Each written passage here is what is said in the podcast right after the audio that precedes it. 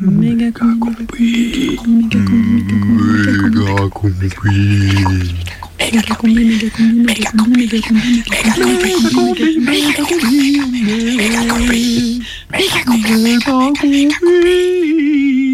Méga C'était une vingtaine d'années, euh, j'ai eu la visite d'une cousine qui avait son fils qui faisait des études de médecine. Et alors elle a trouvé chez nous un, un crâne, une espèce de, de copie en plâtre de petite qualité, et puis elle s'est extasiée dessus, elle dit « Oh là là, mon fils fait des études de médecine, tu pourrais me le prêter pour ses études ?» Je lui dis « Mais si tu veux, moi je peux t'en trouver des crânes humains. » Elle me dit « C'est pas possible. » Je dis « Si, si, c'est possible, je vais voir, quoi. » Méga combi, Alors j'ai j'ai pris ma voiture et j'ai été au cimetière, sachant que les concessions perpétuelles n'existent pas. Quand les tombes ne sont pas entretenues ou sont plus visitées, le gardien prend sur lui de dégager de la place pour les autres, en fin de compte. Donc il met tout le monde dans la fosse commune. Contrairement à ce qu'on pense, c'est pas forcément pour les indigents, euh, c'est pour tout le monde. Alors j'ai été voir le responsable du cimetière. J'ai dit euh, est-ce que je peux récupérer un crâne humain? Euh, Il me dit euh, tu sais c'est la Toussaint, euh, il y a des gens qui viennent voir leurs morts. euh, si on ouvre la fosse commune, ils vont peut-être pas trop apprécier. J'ai dit bon on va venir très très tôt. Donc on s'était donné rendez-vous très tôt le matin. Il y avait un petit air un peu frais et j'arrive et je je gare la voiture sur le parking du cimetière. Je mets les clés de la voiture dans la poche de ma chemise et je vais voir euh, le, le responsable. Il me dit euh, mais t'es venu comme ça? Ben j'ai dit euh, oui. Bon, bah, je vais te prêter des gants, mais je dis mais pourquoi? Ben il dit parce qu'il faut que tu descendes dans la dans la fosse commune. On était, on a pris des gants, on a ouvert les grosses dalles de béton de la fosse commune, et là je me suis penché pour voir, bon un peu impressionné quand même, hein, avec une espèce d'odeur euh, douceâtre qui, sortait de cette fosse là. Il y avait bien, euh, je dirais. euh, une trentaine de personnes, et je me penche et je me penche, et évidemment, les clés de la voiture sont tombées dans le faux de la fosse commune. Je dis bon bah je descends, je suis descendu et c'était assez terrible parce que euh, les os craquent sous les pas et, et puis bon contrairement à ce qu'on pense euh, les crânes c'est pas comme dans les films c'est pas des beaux crânes bien polis et tout mais c'était un peu dégueulasse faut dire ce qui est. Les clés, je les ai trouvées relativement facilement parce que euh, il y avait un gros porte-clés qui s'est coincé dans les côtes, donc euh, c'était, euh, j'étais pu le récupérer relativement facilement. J'ai récupéré deux, deux crânes, j'ai récupéré aussi des vertèbres, l'axis, l'atlas, tout ce qui peut intéresser éventuellement un, un, un étudiant en médecine. Et je suis ressorti. Méga combi, Méga combi. ça se goûte, ça s'écoute, ça déroute.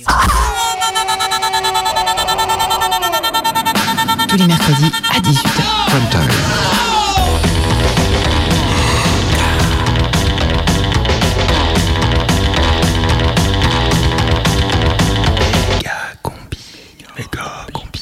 C'est euh, le prime time de Megacombi Euh, non, je crois que c'est la prime team de Méga combi, non?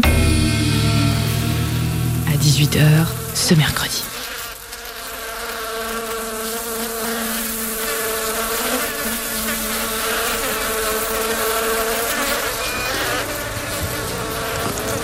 Oh là là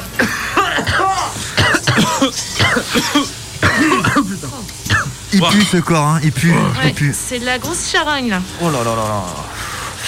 Bon, on va y aller quand même. Heure du décès, 1983, vous en pensez quoi les internes là? Ah, il a l'air plutôt bien conservé. Que dit le rapport, infirmière? Alors il a longtemps résisté, personne n'a cru qu'il était mort, il a su tromper son monde. Température 49.3. Ouais, c'est rare ça pour un cadavre. Effectivement, ouais. Et c'est étrange ces grosses extensions sur le corps, non? Alors là, vous voyez Carter, cette excroissance jaune de la forme d'une main, c'est ce qu'on appelle une récupération. hein. Ça annexe les voies autonomes locales, mais ça fait pas long feu. Ça a, provo- ça a provoqué un engorgement sur la glande du néocolon, là, juste là, là. Ah oui, d'où la nécrose. Ouais, enfin ça, on, on va voir aux conclusions. Euh, infirmière, est-ce qu'on a eu des idées là sur euh, la cause de la mort euh Alors elles sont multiples, hein. sans doute euh, crime passionnel ou vengeance. Et puis les, les poumons sont complètement encrassés de capitalisme. Ah, Ouais, alors dans leur rapport, les policiers parlent d'apoplexie idéologique et sans doute un syndrome d'asphyxie traumatique. Il y a aussi pas mal de traces de coups là. ouais, enfin, il l'avait pas volé en même temps. Ouais, on va s'abstenir de commentaires, hein, la médecine est neutre, je vous le rappelle. Euh, on va attaquer la dissection. Hein. Ouais, ok, d'accord. Ok, Alors, ça on marche. va attaquer par la prostate, ça vous dit Ah ouais, Ouais, ouais, ouais. cool. Bistouri. Bistouri. Alors, Oh, elle est toute pourrie cette prostate là. Oui, il y a eu un très long cancer hein, avec un énorme déni. Carter, est-ce que vous pouvez vérifier? Il y a peut-être eu un monopole du cœur. Hein Ouais, je, je check. Ah, non, ils ont pas le monopole du cœur. Oh là là, ça pue ah merde, ça fuit là Cuvette Ah. Cuvette Oh là là Ah, c'est tout vert. Ouais, puis il y a du flot. Oh C'est le canal du Jadot qui fuit là. Ouais, il fuit en amont. Tout est à l'envers dans ce corps là. Vite infirmière, mettez une épingle, ça arrête pas de pisser là. On n'a plus d'épingle, Doc. Mais vous avez plein les cheveux là. Là, voilà. Merci. Bon, passez-moi une pince d'horloger. Pince d'horloger. Pêchette à roche. Fléchette à roche. Ah, mais, ah, mais qu'est-ce que c'est que ça? Ça c'est la tentacule étudiante. hein. C'est pareil que l'ex-croissance jaune, c'est l'unef cervicale. Tout ça m'a l'air super super noyauté. Bonjour, je, je vous apporte, excusez-moi, hein, je vous apporte les, les analyses de sang. Oui, docteur Green, qu'est-ce que ça dit Euh, bah écoutez, on n'a pas retrouvé de, de globules rouges. hein. Pas de globule rouge, c'est possible ça, Doc? Bah, Vous avez fait l'historique du dossier, Green Oui, oui, on s'est rendu compte qu'ils avaient privatisé l'érythrocyte et puis bah, après la boîte a fait faillite, donc bah plus de globules rouges. Et ça remonte à longtemps? 97. C'est quand même fou qu'ils aient pu vivre si longtemps sans globules rouges, non?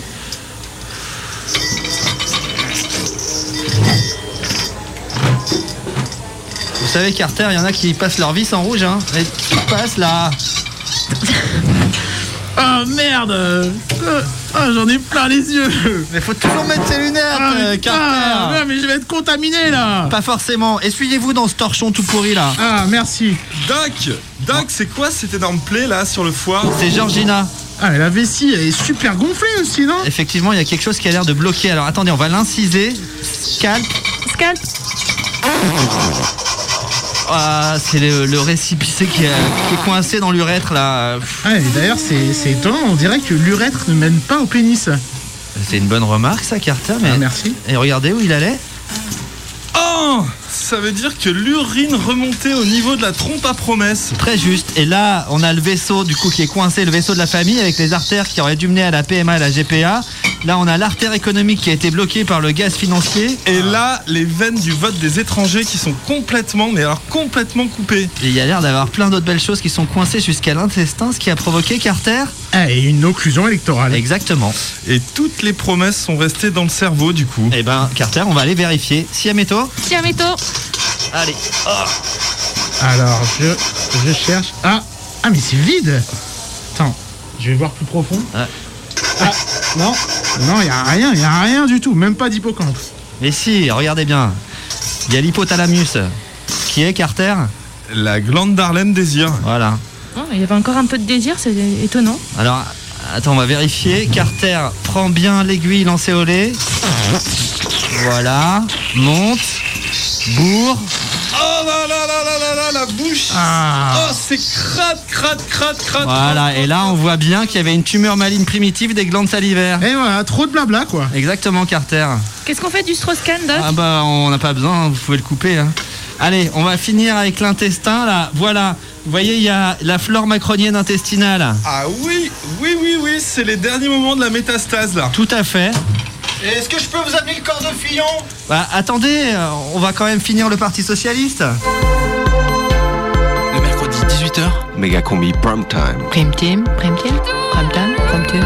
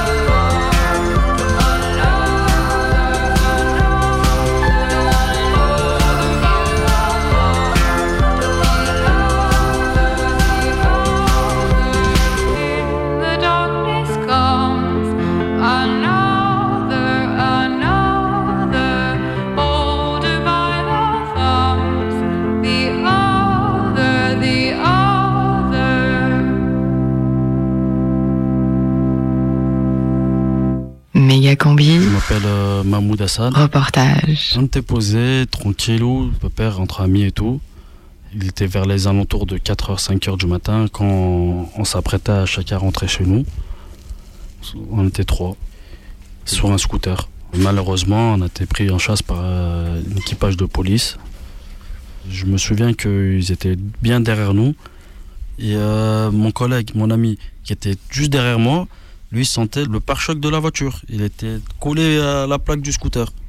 Il était vraiment collé, collé. Bah, cette course, ça s'est fini. À la fin, on a fait un accident et euh, très, très, très, très grave qui a entraîné une mort. Vérité pour Mehdi Justice pour Mehdi Voilà, moi je m'appelle Ahmed, je suis le beau-frère de la personne qui est partie. On a eu, voilà, j'ai su ça euh, à 8h du matin. Je suis parti sur les lieux de l'accident, le jour même. J'ai vu des débris du scooter. J'y avais posé un bouquet de fleurs, on l'a enlevé. Euh, il y avait une patrouille de euh, police municipale et une patrouille de la BAC qui tournait à côté alors que c'était un lieu, voilà, on était là pour se consoler comme on pouvait. J'ai vu des articles comme Radio Espace. Ils ont mis une photo où c'est une moto, alors que c'est un scooter. Ils ont dit comme quoi que c'est eux qui sont rentrés dans la police, les jeunes qui étaient sur scooter, que c'est eux qui sont en faute. Donc voilà, et c'est pas normal. Je me suis permis de les appeler pour leur dire que ce qu'ils ont mis, c'est pas vrai. Ils m'ont dit que c'était la police qui leur avait donné ces, versions-là. Je leur dis c'est pas la vraie version. Et nous, on le vit mal, que ce soit la famille, les proches, sa femme. C'est très dur. Je suis Yamina, la sœur de Mehdi. Je suis arrivée à Grange Blanche, donc on m'a fait attendre pendant une bonne heure, je pense. Ensuite, il y a un médecin qui est venu m'expliquer euh, ben, que mon frère était décédé. Et j'ai pas eu le temps de quoi que ce soit que j'avais euh, je ne sais pas combien de policiers dans le couloir. Donc le commissaire nous indique que suite à un essai de contrôle, donc euh, mon frère est décédé, voilà, qu'il n'y a pas eu de course poursuite, qu'il n'y a pas eu de gyrophare, qu'il n'y a pas eu de mise en danger, qu'il n'y a rien eu du tout, en gros qu'il est mort tout seul. L'IGPN n'a pas été mandaté sur ce dossier, donc c'est la brigade de la route du 3-6 qui a été. Donc pour eux, c'est un banal accident de la route. Je suis la, la compagne à Mehdi. Bah, Marcus Berdier, ben, quand on est parti pour récupérer ses affaires, et ben, en fait, euh, ils nous ont fait attendre une demi-heure en bas. Et on comprenait pas comment ça se fait que, alors qu'ils venaient d'enlever la scellée sur Mehdi. Du coup, nous, on voulait le voir le plus vite possible. On leur a demandé comment ça se fait. Donc là, il nous a, dit que, était au téléphone avec le, procureur. Donc c'est pour ça qu'il était sur notre affaire. Donc euh, moi, je lui, ai gentiment dit que on savait pas, mais vous auriez pu nous le dire. Et eh bien, il m'a dit, je suis chez moi ici, je fais ce que je veux. Euh, on s'est fait limite insulter en fait. Moi, euh, enfin on en dirait des, enfants dans une école qu'on engueulait. Ils essayent de tout mettre à terre pour que la famille lâche, dis ouais c'est trop long, mais nous on lâchera pas. Donc il faut que la vérité elle sorte.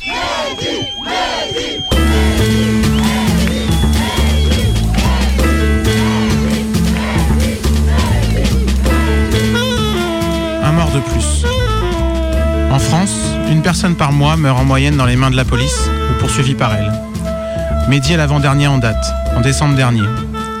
Depuis, un homme a été tué chez lui par un tir de flashball à Auxerre, début janvier. Mehdi s'enfuyait sur son scooter sans casque. L'homme d'Auxerre se prenait pour Jésus et a été décrit comme un forcené par les policiers. Des cas plus compliqués, moins emblématiques que ceux de Théo et Adama, l'un violé et l'autre mort pour rien, comme le dit la formule. Mehdi et le forcené d'Auxerre ne méritaient pas pour autant de mourir, la peine de mort n'étant pas, à ma connaissance, instaurée, ni pour délit de fuite, ni pour démence aggravée. Et les morts de la police ne sont pas, contrairement à ce que prétend Jean-Luc Mélenchon, le simple fait de policiers malsains qu'il suffirait de purger pour que tout aille mieux du jour au lendemain. Si la police fait tant de victimes en France, c'est bien le fait d'une impunité organisée avec le soutien de la justice et des principaux médias. Presque à chaque fois que la famille d'une victime se défend, la riposte est immédiate poursuite d'un ou plusieurs membres de la famille pour n'importe quel prétexte et diffusion de mensonges imaginés par la préfecture ou le procureur et relayés sans sourciller par la presse. Dans le cas de Mehdi, sa belle-sœur est actuellement poursuivie pour outrage, simplement pour avoir tenu le mégaphone dans une manifestation qui reprenait ce simple slogan en passe de devenir vrai. Tout le monde déteste la police. Et les dépêches des médias lyonnais ont repris en cœur le mensonge du jour, selon lequel il n'y aurait pas eu de course-poursuite mais un banal accident de la route. Acharnement judiciaire et mensonges répétés. On se rappelle d'Adama Traoré, mort l'été dernier, dont le frère est encore en prison, après avoir pris 8 mois ferme pour soi-disant avoir frappé des policiers pendant un rassemblement réclamant justice pour Adama.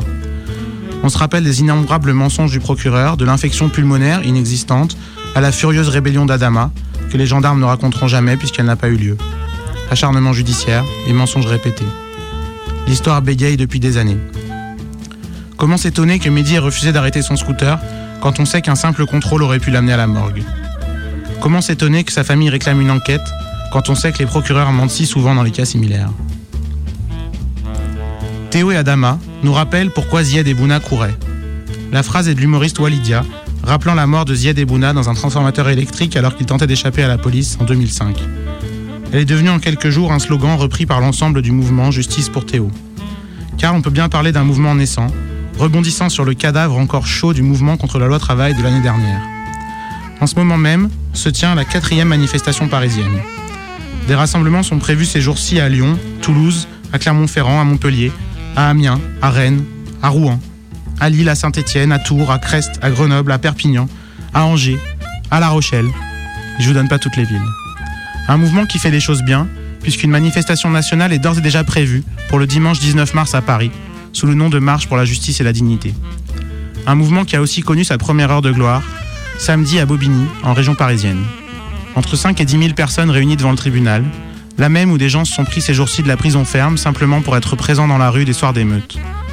Entre 5 et 10 000 personnes, des familles, des daronnes, des jeunes, des habitués des manifs et tellement qu'ils ne l'étaient pas. Si certains ont vu dans les manifestations post- post-Charlie le peuple en action, moi c'est samedi que j'ai ressenti ça. L'impression que tout le monde, vraiment tout le monde, était descendu de chez lui pour dire stop. Une vraie joie d'être ensemble, malgré la gravité du moment, des sourires sur les visages. Waouh, ça y est, on est nombreux. Une joie qui a continué dans l'ambiance émeutière du soir, même s'il ne restait plus que quelques centaines de personnes, surtout des jeunes hommes. Alors pour Théo, Mehdi, Adama et tous les autres, la lutte ne fait que commencer. Rendez-vous demain, jeudi 16 février, place Guichard à 19h30, et le dimanche 19 mars pour la manif nationale à Paris. L'évidence, pas de paix. Ça fait l'Afrique, ils continuent de la piller. Malgré tout leur fric, ils n'empêcheront jamais de briller. Comme ils empêcheront jamais un homme saint de prier. Ils peuvent dire tout ce qu'ils veulent sur nous, on les a grillés Et j'ai pas besoin de crier, on est des guerriers. Mais on se bat pas pour les lauriers. On mène une guerre dans un monde à part. Depuis le départ On bosse dimanche et jour férié. Là où tu me vois, je ressemble à un choc de culture Un choc, comme un nez cassé sur une sculpture égyptienne. Une caricature erronée, la dictature n'est pas toujours celle qu'on reconnaît. Même les factures, c'est pas les mêmes pour tous. Y a pas la même peine pour tous, donc évidemment pas la même haine pour tous. Ils nous font croire qu'il y a les mêmes lois pour tous. Mais sans les mêmes avocats, y aura jamais la même justice pour tous Pas de justice, pas de paix. Vu que dans ce pays, le flagrant délit c'est ton aspect. Pas de justice, pas de paix. En tant que citoyen, j'ai cru que sa police nous protégeait. Pas de justice, pas de paix Hypocrisie, s'ils veulent récolter le respect. Pas de justice, pas de paix. Pourquoi ils sèment la haine? Hein mais on fera pas la guerre avec des pierres, la guerre des nerfs avec des mecs vénères, des vrais soldats, pas ceux qui font leur service militaire, pas ceux qui chialent leur mère. À la première occasion de le faire. On se passe de ceux qui essayent de nous faire taire, ceux qui nous visent, stéréotypes, ils parlent beaucoup, mais faut qu'on vous dise qu'ils s'épuisent très vite. Ceux qui nous discréditent, ils nous préparent à l'échec scolaire, préparent leurs gosses à la conquête du système solaire, préparent leurs crosses et leurs matraques, je prépare la guerre à ma manière, puisqu'ils cachent leurs flaques quand ils nous chargent, l'état les matchs, donc ils sont couverts. La répression, c'est pense comme eux ou t'as le front ouvert. Et on les voit bouger dans le sens qu'on n'aime pas. Et comme personne nous représente aux élections, ils s'en balancent qu'on n'aime pas. Je la prends, leur carte d'électeur. Et maintenant j'attends les mots qui lui donneront de la valeur. Pas de justice, pas de paix. Vu que dans ce pays, le flagrant délit c'est ton aspect. Pas de justice, pas de paix. En tant que citoyen, j'ai cru que sa police nous protégeait. Pas de justice, pas de paix. Hypocrisie, s'ils veulent récolter le respect Pas de justice, pas de paix Pourquoi ils sèment la haine hein? Pour eux, ça n'existe pas. Les bavures policières, ça n'existe pas. La double peine, ça n'existe pas. Délit de faciès, ça n'existe pas. Éducation de seconde zone, ça n'existe pas. Les erreurs judiciaires, ça n'existe pas. Justice à deux vitesses, ça n'existe pas. Et si tout ça n'existe pas, on est tous parano. On est fous. C'est ça La dernière fois que j'ai vu un cadavre, eh bien, il suçait ses dents. La dernière fois que j'ai vu un cadavre, j'ai changé de chaîne. Le premier mort que j'ai vu, j'avais 8 ans. Euh, il avait eu la tête un petit peu écrasée par un tronc d'arbre, donc ça m'avait énormément choqué. Et puis, ma grand-mère m'avait traîné voir le défunt parce que comme ça se faisait avant, on va voir les défunts euh, dans les villages et on n'a surtout pas peur des morts puisque ma grand-mère me répétait, il faut avoir peur des vivants et pas des morts. Et voilà, je pense que j'ai été extrêmement choquée de, de voir ça et que si je fais ça maintenant, c'est une, une sorte de thérapie certainement. Mais enfin bon, voilà, j'ai euh, rassurez-vous, j'ai évolué tout à fait normalement de- depuis cette époque-là. Et puis en fait, euh, ce qui a été l'élément déclencheur, c'est que hum, il y avait eu un décès dans la famille de, de mon ami. Euh, c'était en plein été, c'était une personne très corpulente, il devait faire 35 degrés, elle était restée à domicile. Et le corps se dégradait à vitesse grand V. Et moi, j'avais pas pu supporter ça. Je me suis dit, mais c'est pas possible qu'on ne puisse pas euh, faire quelque chose pour conserver les corps quand on pense que les Égyptiens embaumaient les, embaumaient les corps. euh, je me disais, c'est incroyable qu'à notre époque, il n'y ait rien. Et c'est là que j'ai un petit peu fouillé euh, dans, dans ce métier-là pour savoir quels étaient les moyens pour, euh, pour conserver les corps. Et c'est comme ça que je suis arrivée à la thanatopraxie. Et je me suis dit, bah, si personne veut y aller, moi je vais y aller. Voilà.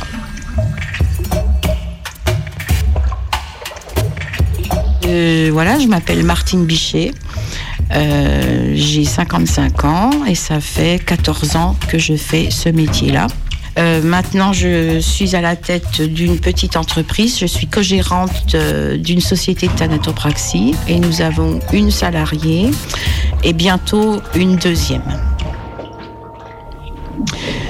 Donc, ça consiste à remplacer le sang par une solution à base de formol qui va permettre au corps de se conserver. Je vous explique en gros, je vais injecter du formol dans le système artériel qui a pour but de chasser le sang veineux au cœur. Et pour comme il n'y a plus de battement de cœur donc le corps est sous pression le sang euh, se dit, il faut bien qu'il sorte. Et donc je fais un tout petit trou euh, sous le sternum où j'introduis un tube de ponction et je vais euh, récupérer le sang au cœur. Voilà. C'est tout simple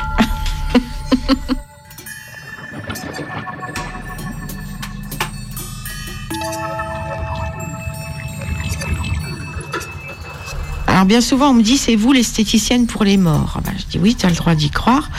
Disons que le maquillage, la coiffure, euh, c'est la, pour moi, c'est la cerise sur le gâteau.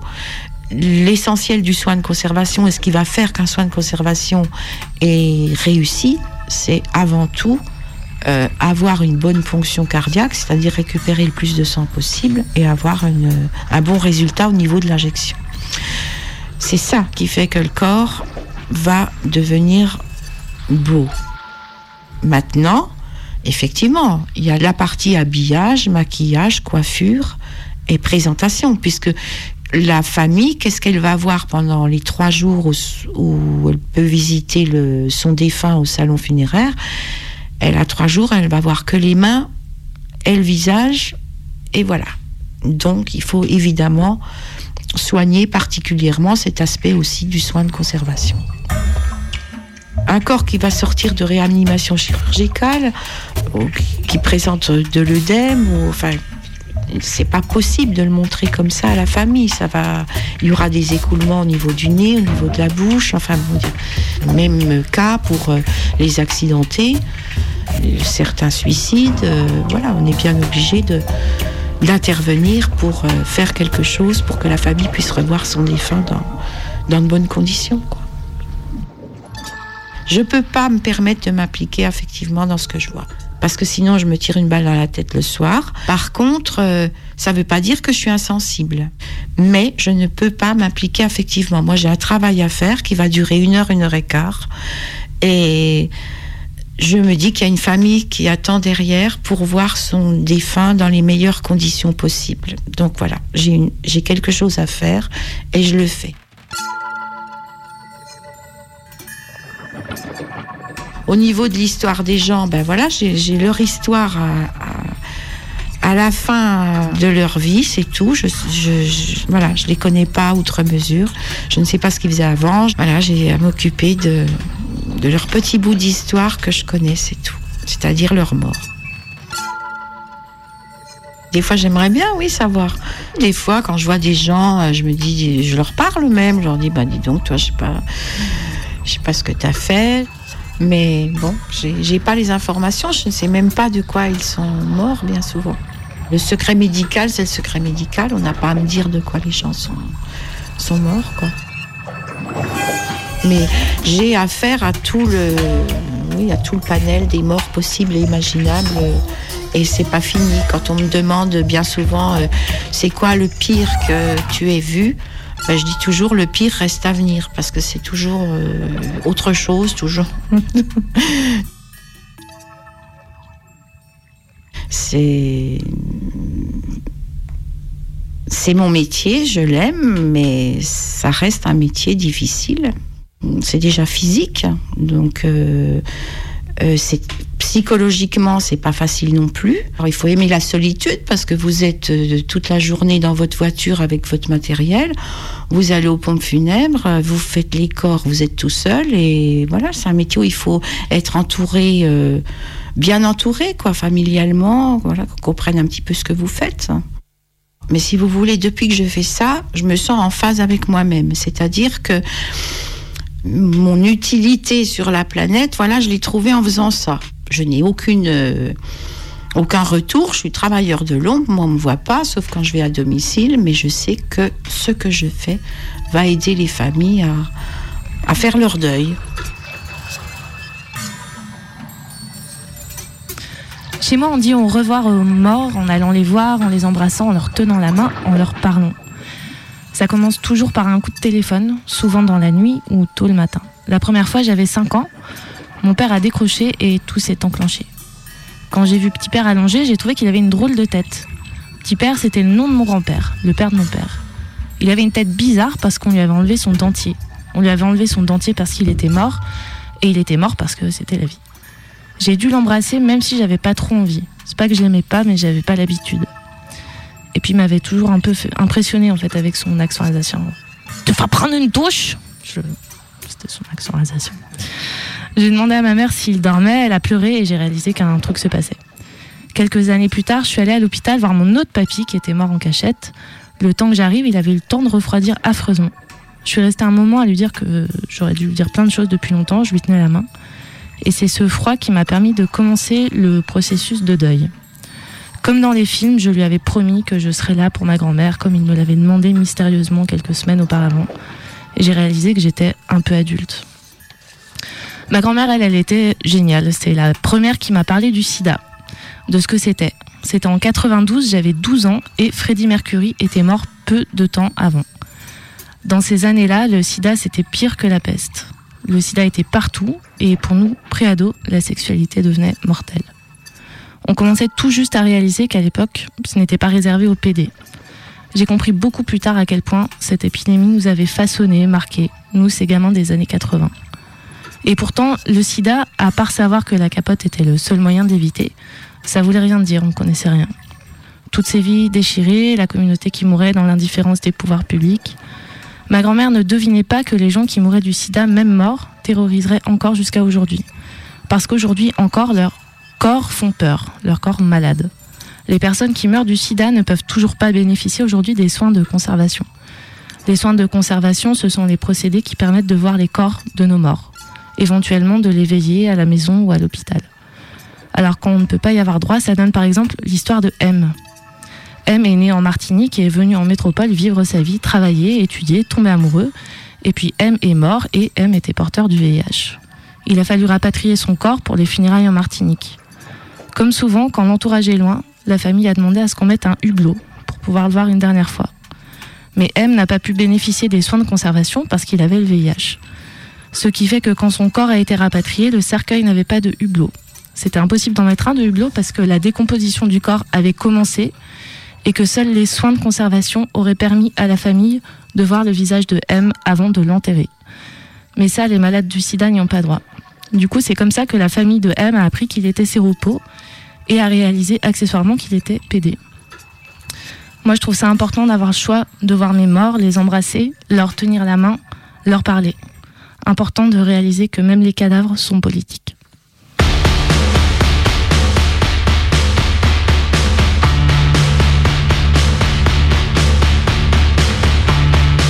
Méga combi, prime time.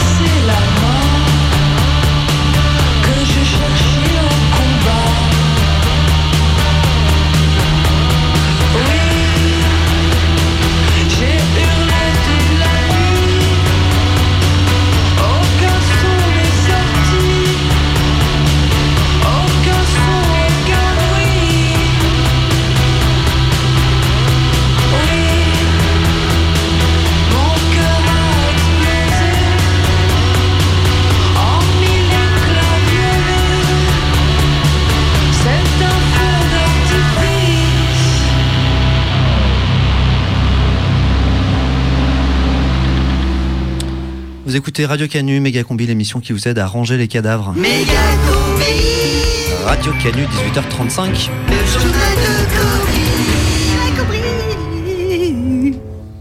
Salam El Kobri. Salam Combi. Tout de suite des nouvelles qui se décomposent rapidement.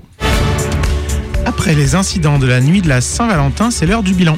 Et comme chaque année, il y a eu des débordements dans les quartiers sensibles, plusieurs célibataires se sont immolés par le feu sous les fenêtres de leurs ex, tandis que dans les centres-villes, on compte plusieurs fleuristes attaqués hier soir à l'arme lourde, des devantures taguées de Amour assassin, L'amour c'est bon pour les gogos et autres Vivre libre ou mourir. Dans les quartiers périphériques où la police des mœurs n'intervient plus, la nuit a également été chaude.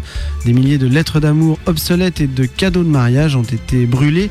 On compte également une agence Ce matin, le calme semblait être revenu, mais si vous êtes amoureux, il est conseillé de rester chez vous. On signale en effet encore quelques célibataires errants sur les bandes d'arrêt d'urgence. Fait divers, avec cette enquête qui progresse après la découverte d'un charnier sous la permanence du parti Les Républicains.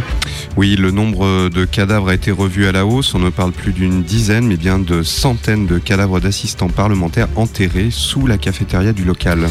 Les corps sont en état de décomposition avancée. Certains dateraient du début de la Ve République, ce qui correspond, selon les experts, à une période où se pratiquaient de manière systématique les sacrifices humains pour apaiser les dieux de la droite. S'il y a une faute, c'est une faute morale et j'en assume la responsabilité, a déclaré François Fillon.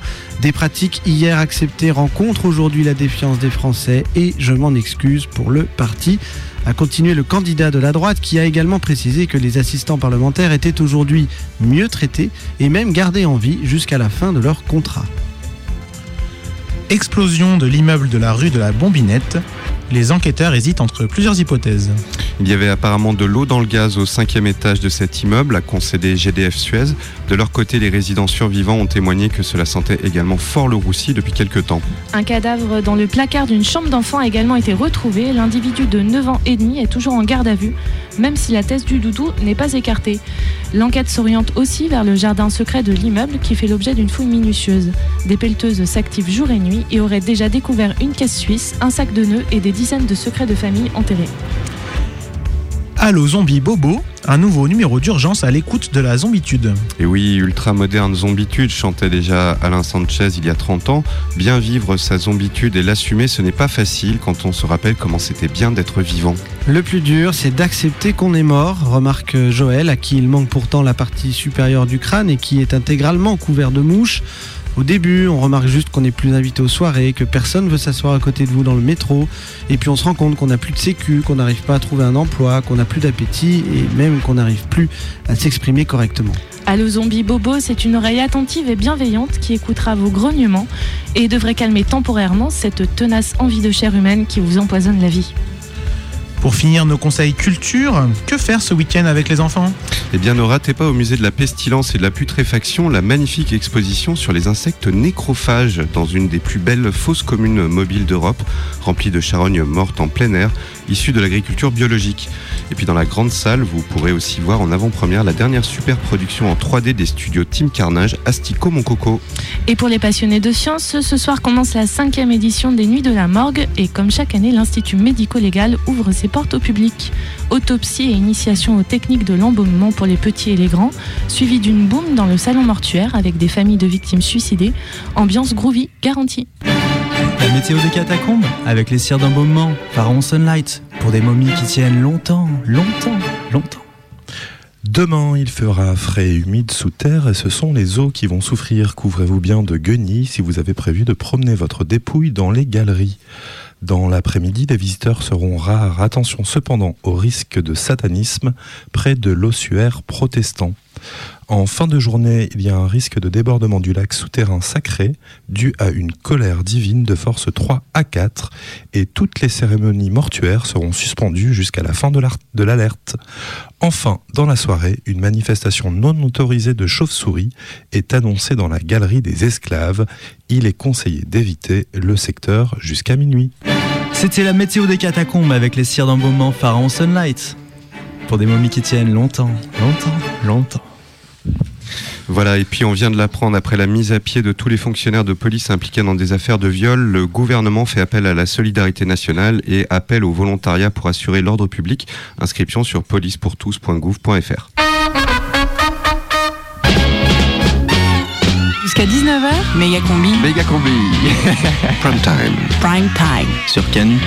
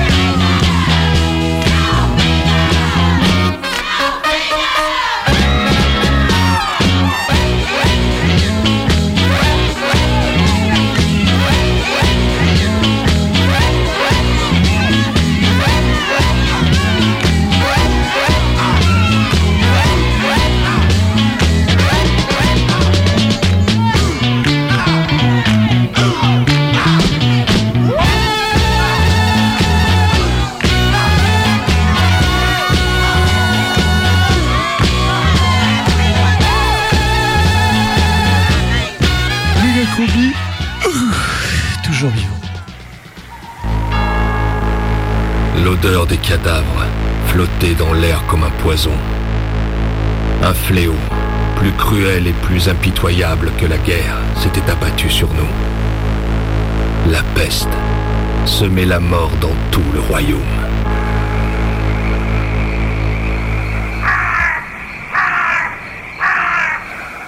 La peste noire, elle arrive en 1347 par les galères génoises. Donc les Génois sont des Italiens, une cité italienne, qui ont des comptoirs pour le commerce sur les bords de la mer Noire. Ils s'entendent pas forcément avec leurs voisins, ils sont assiégés et on leur catapulte des cadavres de pestiférés. Oh, on fait le malin maintenant On fait le malin Les comptoirs génois sont contaminés et à l'époque il y a beaucoup de commerce en Méditerranée.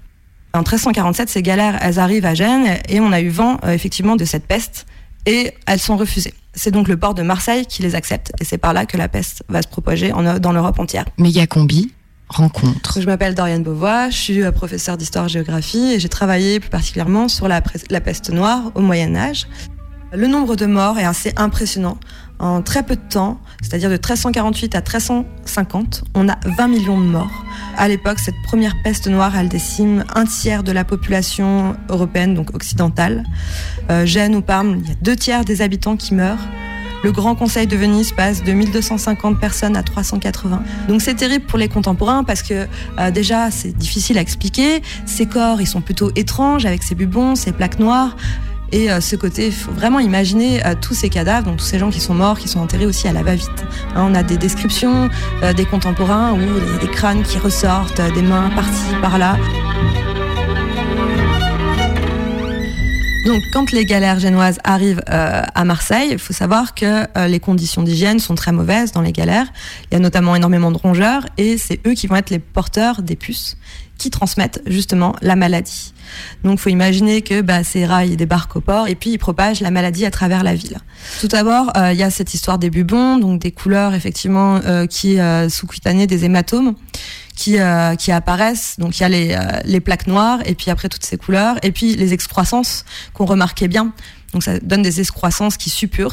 Et puis à partir du moment où la maladie se développe donc dans les poumons, à partir du moment où l'infection est pulmonaire, donc plutôt dans les périodes justement hivernales, il suffit de tousser, etc., de postillonner pour que la maladie finalement soit présente dans l'air et en contact des muqueuses de n'importe qui. Et elle se transmet très très très vite. Donc l'exemple, c'est un quartier de Marseille euh, qui est décimé en trois jours.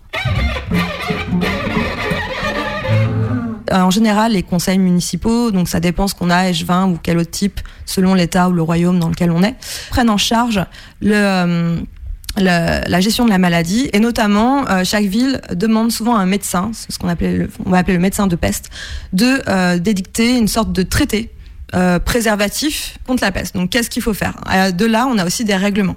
En 1347, on va demander à des médecins euh, de d'écrire des traités qui concernent la peste. Après, la médecine au Moyen Âge c'est très spécial, ça n'a rien à voir avec celle d'aujourd'hui. On a plusieurs types de ce qu'on appellerait médecins aujourd'hui.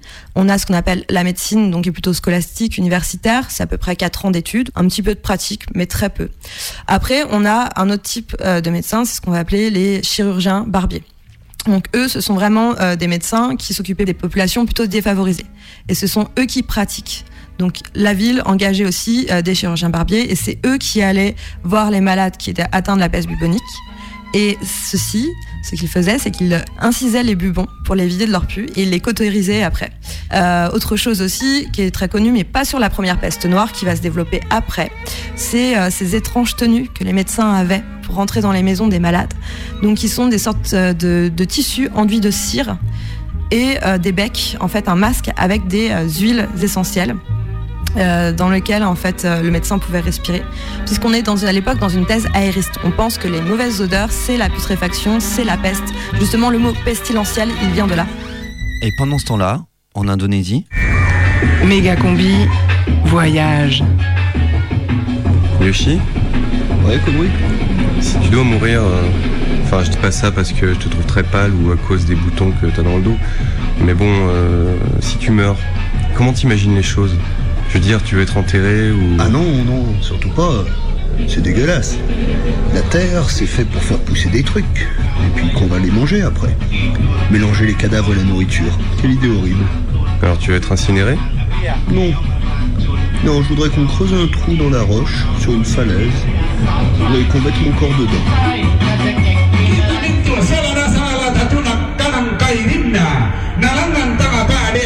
Dans aller voir des funérailles. On ne sait pas lesquelles on va voir. Euh, ça dépend un peu de tabac. Where are we going, tabac to go there by demo. Maybe we will go walking. And uh, but I'm thinking it is interesting. On est arrivé en jeep puis en moto au village où ont lieu les funérailles. Et là on remonte une tube de véhicule à l'entrée du village. Là on se rapproche du lieu de des grandes maisons où sont installés beaucoup de gens. Et euh, là au milieu de la route il y a six cochons entravés.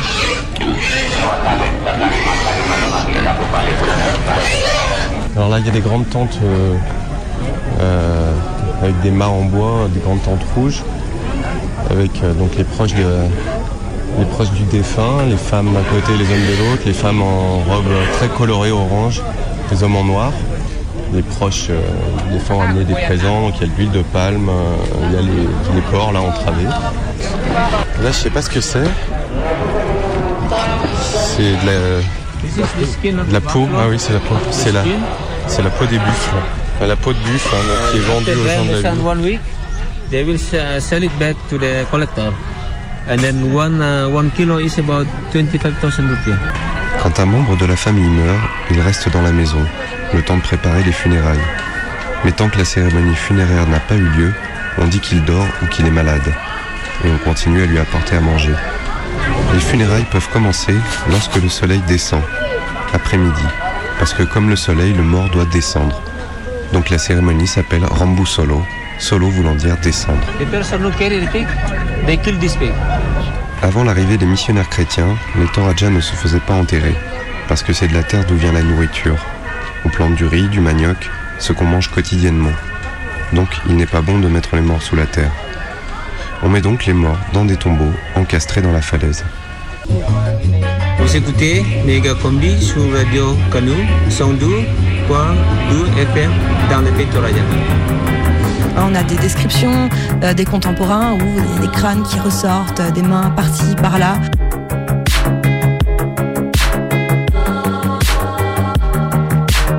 La peste, c'est une maladie qui se présente sous deux formes. Il y a la première qui est la peste la plus commune, hein, la peste bubonique, donc qui vient du nom euh, des bubons. La peste bubonique, elle est transmise par les puces, les poux, souvent véhiculées par les rongeurs. On peut aussi trouver dans les parquets, dans les vêtements, les laines notamment. Et les puces piquent euh, les êtres humains et transmettent le bacille de la peste. Ça donne des euh, plaques noires en fait. C'est la piqûre de puce qui se nécrose, d'où l'appellation peste noire. La suite, ce sont des bubons qui onflent au- du point de vue des ganglions lymphantiques. L'autre forme, c'est la peste pulmonaire, qui est une peste qui s'attrape par les muqueuses. Donc euh, l'infection se développe dans les poumons, et c'est-à-dire que vous pouvez tousser, cracher, etc. et vous êtes contaminé. Donc voilà à peu près les deux formes qu'on trouve, sachant que la peste bubonique est euh, celle qui est la plus courante.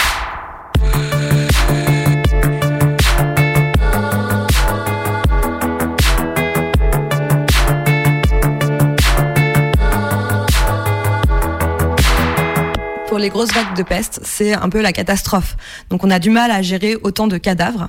Et euh, l'archéologie, hein, d'accord, et les sources aussi montrent euh, qu'il y a euh, des fosses qui sont creusées ou alors des, tombes multiples où euh, on jette euh, les cadavres et des fosses euh, qui sont souvent assez éloignées de la ville pour pas que justement on ait une contamination éloignées des chemins aussi voire euh, encerclées de murs pour que les chiens n'aillent pas déterrer les cadavres et euh, ramènent la maladie dans la ville ou la propagent. Euh, il y avait des personnes qui étaient chargées d'évacuer les cadavres. Ils avaient une petite clochette, ils passaient dans la rue et ils euh, criaient jetez vos morts, jetez vos morts. Et donc les, les morts étaient chargés dans les carrioles. Et pour les reconnaître, ils disposaient aussi d'un bâton rouge. Donc on savait que c'était à eux qu'il fallait s'adresser. Ils n'avaient pas un énorme salaire euh, de base, mais ils étaient payés au nombre de morts.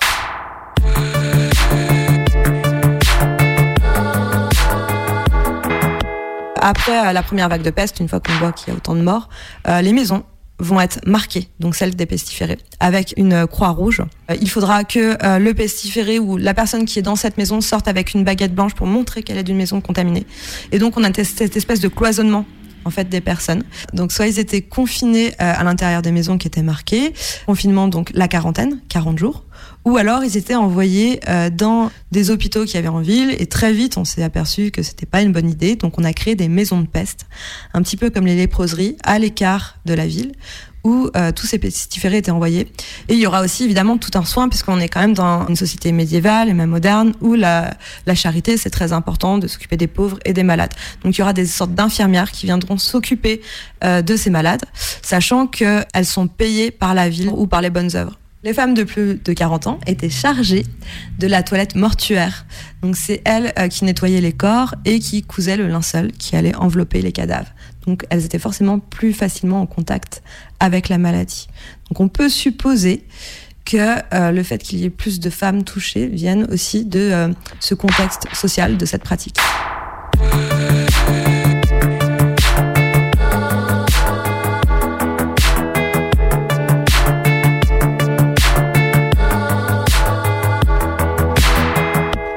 Aujourd'hui, évidemment, on n'a pas autant de cas de peste qu'au Moyen Âge, mais euh, c'est une maladie qui sévit toujours, qui est réémergente, et euh, l'OMS a décelé à peu près dans les dernières années 40 000 cas de peste, notamment bubonique le plus souvent et pulmonaire.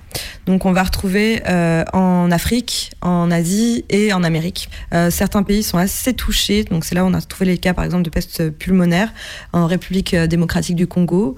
Il y a aussi Madagascar et le Pérou où on a trouvé donc certains cas euh, de, de peste.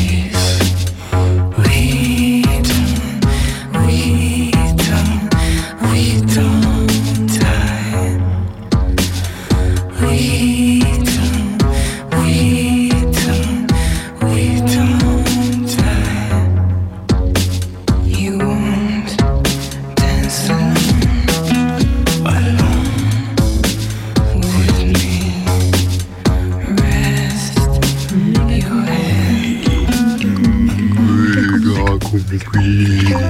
Mega Queen. Mega Queen. Mega Queen.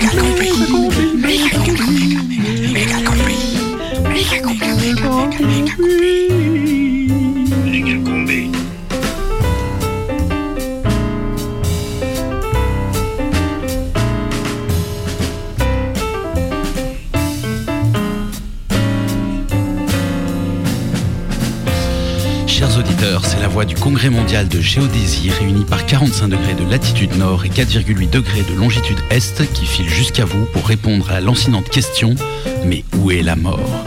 Et punaiser ainsi l'insaisissable au grand tableau noir du savoir universel. Mesurer ce qui nous dépasse. Le secondant pas, Marco est donc euh, parti chercher la mort. Eh oui, combi, c'est triste, mais la vie se définit par la mort. Et vivant, ceux qui va mourir. Alors il faut bien que la mort existe, qu'elle soit quelque part. Et c'est là que le bas blesse.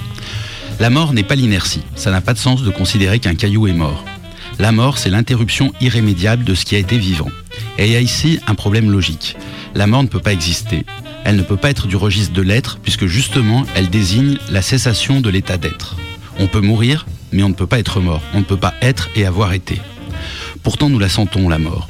Nous la sentons qui nous guette. Nous l'avons vue arracher nos proches, creuser une absence irrémédiable. Lorsque ma grand-mère est morte, j'étais plein de peine à l'idée que toute cette mémoire partit en fumée.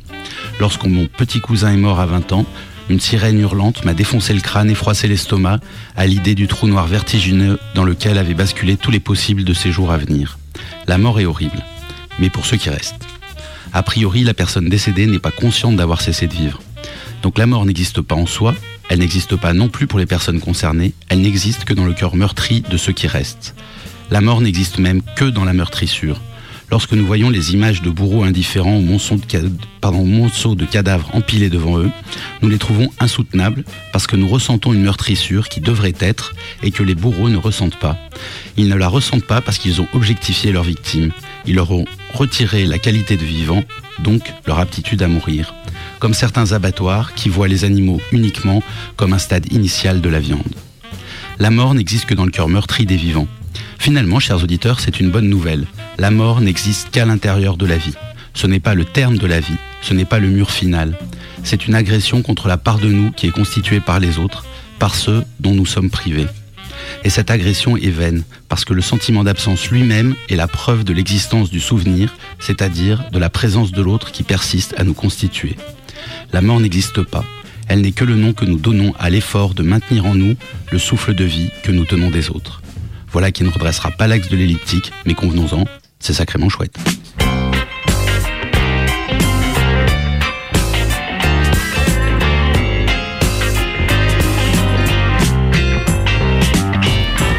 Si l'on jouait au jeu du cadavre exquis, histoire de nous passer un peu notre ennui.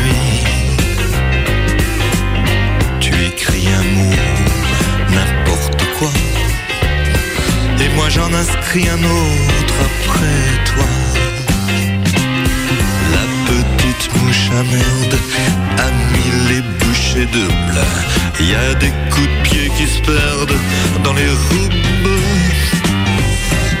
Et oui, c'est ça le jeu du cadavre exquis. Nous allons y jouer toute la nuit. L'humour noir vient d'Afrique. Exemple admin aidé. Je bande magnétique pour lui. Moi, je vais voter Michel Gallo-Bourrin, parce que comme lui, j'aime beaucoup les croque-monsieur.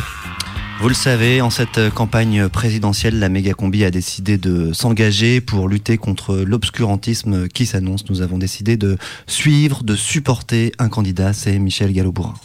Oui, bonjour, c'est Michel euh, Gallo-Bourrin. Donc ce soir, je voulais encore avec un petit message, hein, réagir à l'actualité et puis euh, comme ça distiller quelques éléments de mon, programme. Alors l'actualité, c'est bien entendu François Fillon hein, qui est empêtré là dans les dans les affaires avec cette pression incroyable des journalistes et vraiment là, on se rend compte que c'est impossible pour lui de, mener campagne. Et face à ça, moi, je, je voulais vraiment affirmer ici que je suis contre le fait de jeter comme ça au loup des, des hommes politiques véreux. Je trouve ça vraiment injuste, c'est même cruel. Ça provoque beaucoup de souffrance et en plus, il faut savoir que ça perturbe le régime alimentaire des loups qui risquent de prendre goût à la chair humaine et de, s'attaquer aux bergers euh, à partir de maintenant. Donc face à ça, moi j'ai une proposition simple hein, pour euh, lutter contre les, abus de la classe politique tout en protégeant euh, l'élevage dans nos montagnes. Tu piques dans la caisse, et ben une balle dans la nuque. Bim, un pour tous, tous bourrins. Je suis Michel Gallo-Bourrin. Euh, bah, c'est quelqu'un qui m'a permis de réenchanter euh, ma vision du politique.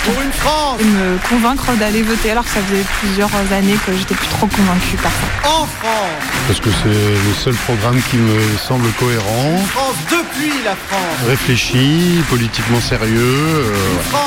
C'est celui qui m'énerve le moins, je crois. Avec la France C'est un homme et il a l'air honnête dans ses propositions. Pour la France Suivez la campagne électorale de Michel Gallo-Bourrin tous les mercredis dans la méga combi sur Radio Canu.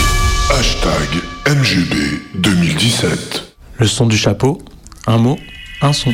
On va produire un nouveau jeu à partir de la rentrée prochaine. Le son du chapeau, un son, un mot. Et donc là, on a tous écrit et tout un petit mot qu'on met dans une panière. Le son du chapeau, un mot. va donc un son. procéder au premier tirage. Le son du chapeau, un son, un mot. Tire un mot dans le chapeau. Ah, il y a un mot que j'ai vu. Tu fais un son pour la prochaine émission. Et la semaine dernière, en tout cas sur le dernier direct, c'était Abad qui avait euh, tiré le son du chapeau et le, son, le mot c'était amplifié.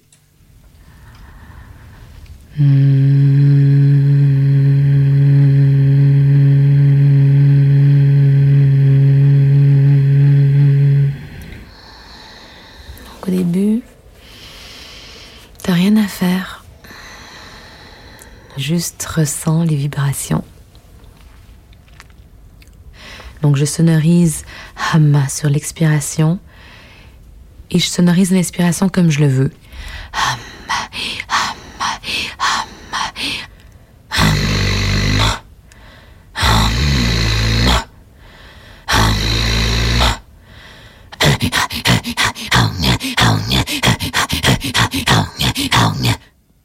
Le son du chapeau, un mot, un son.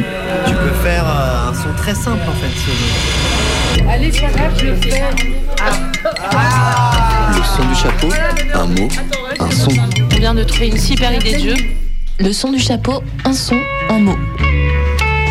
Et puisqu'il y a une petite règle qu'on n'a pas racontée dans ce son du chapeau, c'est ceux qui viennent pas souvent qui tirent et c'est Collapse qui est pas vu qu'il est Quel rarement dans le studio il a l'honneur de tirer le son du chapeau. Donc toute l'équipe qui est là présente, Flobé, Jean Gab, Bebop, Frib, Luigi, sous commandant Marco et moi-même Combi, avons mis un chapeau dans une casquette, avons mis un, des mots dans une casquette.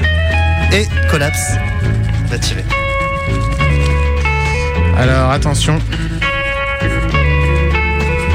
J'ai peur. C'est parti. Et le mot est fidélité. haute fidélité. Ok, pour le prochain direct. Bon courage. Sais-tu ce que c'est qu'un cimetière? Le sais-tu? Bah. Je crois que non. Un cimetière, c'est là où les morts parlent. Ce sont leurs pierres tombales qui parlent. Tu n'as pas à avoir peur ici. C'est un lieu de repos, de bien-être. Tu t'en souviendras Oui, monsieur. Méga combi, c'est fini. La prochaine méga combi, c'est mercredi. Impossible de fuir, car les lignes de ces chemins illusoires se rejoignent